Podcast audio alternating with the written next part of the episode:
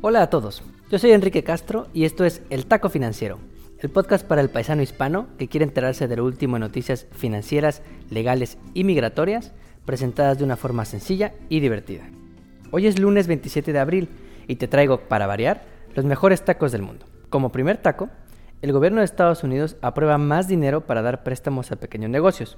Te actualizaremos con lo último sobre este tema. Spoiler alert, Ojalá ya hayas aplicado, porque esta nueva bolsa podría acabarse en tan solo tres días, cuando el primer paquete tardó dos semanas en acabarse. Como segundo taco, si estás en China, desde la semana pasada ya puedes subir a Instagram tu foto en Starbucks comiendo lasaña con carne vegetal de Beyond Meat, acompañada de un venti caramel macchiato con leche de avena Oatly. Te daremos un ejemplo de asociaciones estratégicas entre empresas en tiempos del coronavirus. Antes de comenzar con el podcast, en el Taco Financiero siempre escuchamos a nuestra audiencia y queremos mandarle saludos a Elena, que desde Houston nos pregunta cómo se pueden comprar acciones y cuánto dinero se necesita. Elena, hay muchas formas de invertir en acciones, pero la forma más rápida actualmente es a través de aplicaciones como Robinhood, Fidelity, TD Ameritrade, Charles Schwab y hasta Yahoo Finance. En todos los casos, solo abres una cuenta, transfieres fondos de tu banco a tu cuenta de inversión y estás lista para empezar a comprar acciones. Cada plataforma difiere en la información financiera que te da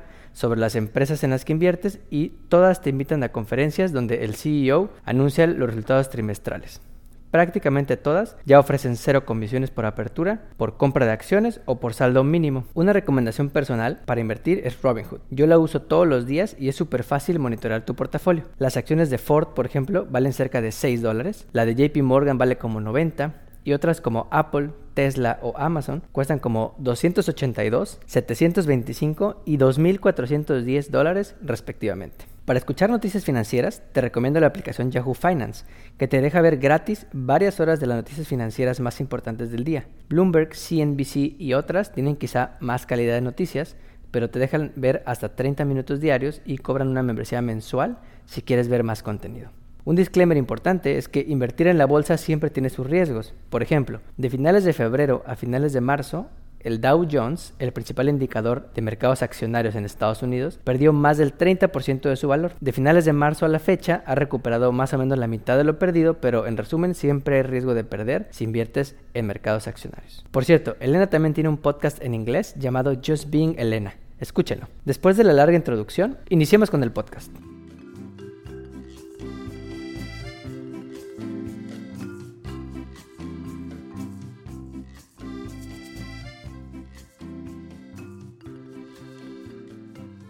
Como primer taco, la semana pasada el gobierno de Estados Unidos aprobó recursos adicionales para apoyar a los pequeños negocios afectados por la crisis del coronavirus. La nueva ley, llamada la Paycheck Protection Program and Healthcare Enhancement Act representa un financiamiento adicional por 484 mil millones de dólares, más de la mitad de lo que vale la economía mexicana. Vamos a explicarte en qué se gastará esta lana y cuántos negocios podrían verse apoyados. La nueva ley se divide en cuatro grandes rubros. Primero, 310 mil millones de dólares en fondos para el PPP, que es el programa de préstamos a pequeños negocios que podrían ser perdonados si se usan en mantener la nómina. Este programa ya tenía 350 mil millones de dólares y se agotaron dos semanas después de que el SBA publicó las reglas finales. Como mencionamos en este podcast la semana pasada, Texas fue el estado donde se aprobaron más préstamos, con 134 mil negocios apoyados. Si suponemos que la nueva bolsa ayuda en la misma proporción, la nueva bolsa podría beneficiar a casi 122 mil pequeños negocios en Texas y 1.5 millones a nivel nacional. Un dato interesante, de los nuevos 310 mil millones de este programa, 60 o una quinta parte serán otorgados por bancos y uniones de crédito de tamaño pequeño, o sea, menos de 50 mil millones de dólares en activos. Es decir, Chase, Wells Fargo, todos los grandotes quedan fuera de esta mini bolsa y más bien podrían entrar bancos como Frost Bank, Texas Citizens Bank, Prosperity, IBC TDECU, entre otros. Si estás escuchando este podcast y tienes pendiente una solicitud, aún hay esperanza y todavía puedes recibir un préstamo.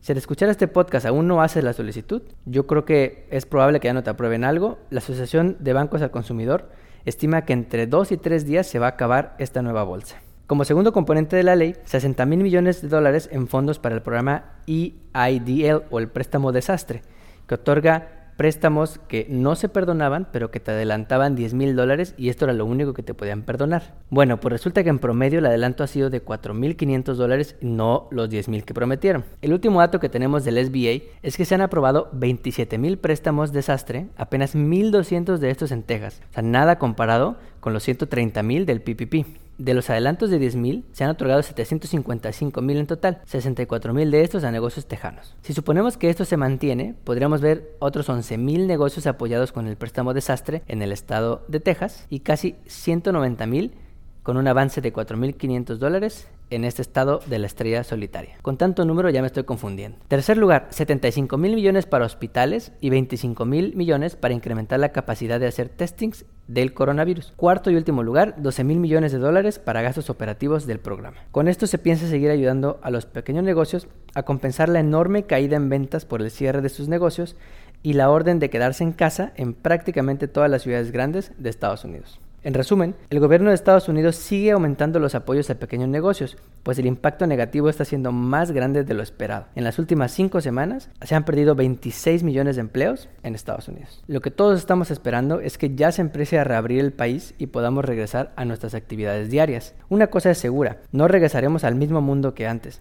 Esta crisis está acelerando tendencias como la adopción de tecnologías y soluciones digitales, actividades cotidianas como trabajar a distancia, comprar despensa por internet, tomar clases en línea y hasta deshacernos de la televisión por cable. Como segundo taco, a partir de la semana pasada, en los más de 4.000 Starbucks de China, podrás pedir lasaña con carne vegetal patrocinada por Beyond Meat y leche de avena producida por la empresa Oatly. De acuerdo con el comunicado de Starbucks China, dicen que su nuevo menú hace fácil y gratificante explorar nuevos estilos de vida, incluyendo lo que comemos y tomamos. Esta movida, como diría un amigo de España, es una situación ganar-ganar para las empresas involucradas, pues una vez que salgamos de la crisis del coronavirus, muchos podríamos cambiar nuestros hábitos de comida para bien. Empecemos por Starbucks. Starbucks siempre se ha vendido como la opción hipster donde puedes pedir lo más vegano, keto, paleo del mundo para subir a tus redes sociales lo sano que eres. Solo falta que te vendan aire purificado en bolsita, y seguro hay gente que lo compraría. Esta asociación les permite anunciarse como una empresa que sigue innovando para ofrecer opciones de comidas saludables para sus clientes.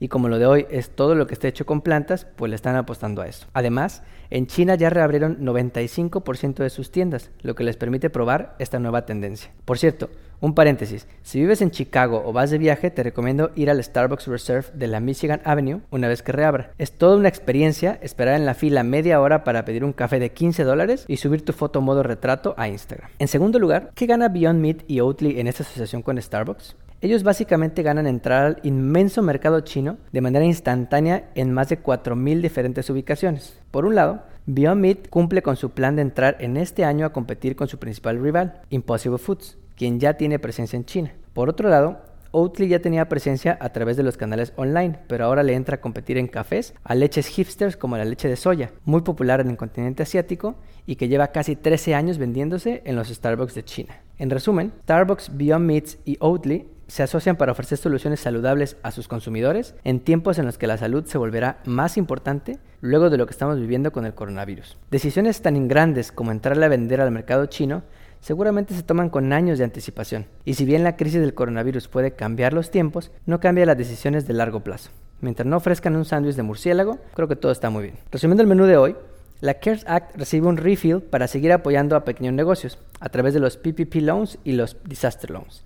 La buena noticia es que hayan actuado tan rápido, pero esperemos que ya también pronto se reabra la economía. Starbucks firma una asociación con Beyond Meat y Oatly para vender productos saludables a sus clientes chinos, ya que reabrieron casi todas sus tiendas. Uno gana en aumentar su oferta hipster, los otros ganan acceso al inmenso mercado chino. Como taco de pilón, para ejemplificar lo que hemos dicho en este podcast sobre las tendencias que están acelerándose gracias al coronavirus, la semana pasada ATT publicó su reporte trimestral del primer trimestre del 2020. Dentro de las mil cosas que reportan, mencionan el cambio en suscriptores de su servicio de TV por cable. Chécate esto, durante el primer trimestre del 19 perdieron 540 mil suscriptores de TV por cable y durante el primer trimestre de este año perdieron casi 900 mil suscriptores adicionales. Lo anterior los llevó a pasar de 22.3 millones de suscriptores en marzo del 19 a 18.5 millones al cierre de marzo pasado. La verdad es que yo solo los contraté para ver Game of Thrones y lo cancelé cuando acabó la serie. ¿Y tú sigues viendo TV por cable?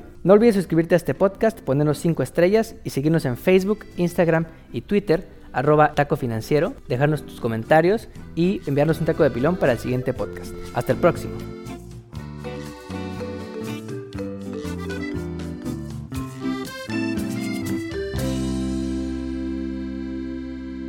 El podcast que acabas de escuchar, El Taco Financiero, refleja la opinión exclusiva del presentador o sus entrevistados y no representa la opinión de patrocinadores o terceros. El podcast tiene el objetivo exclusivo de informar y no busca promocionar la compra de acciones de empresas en específico. Tampoco es un reporte de investigación y no representa consejo legal o financiero.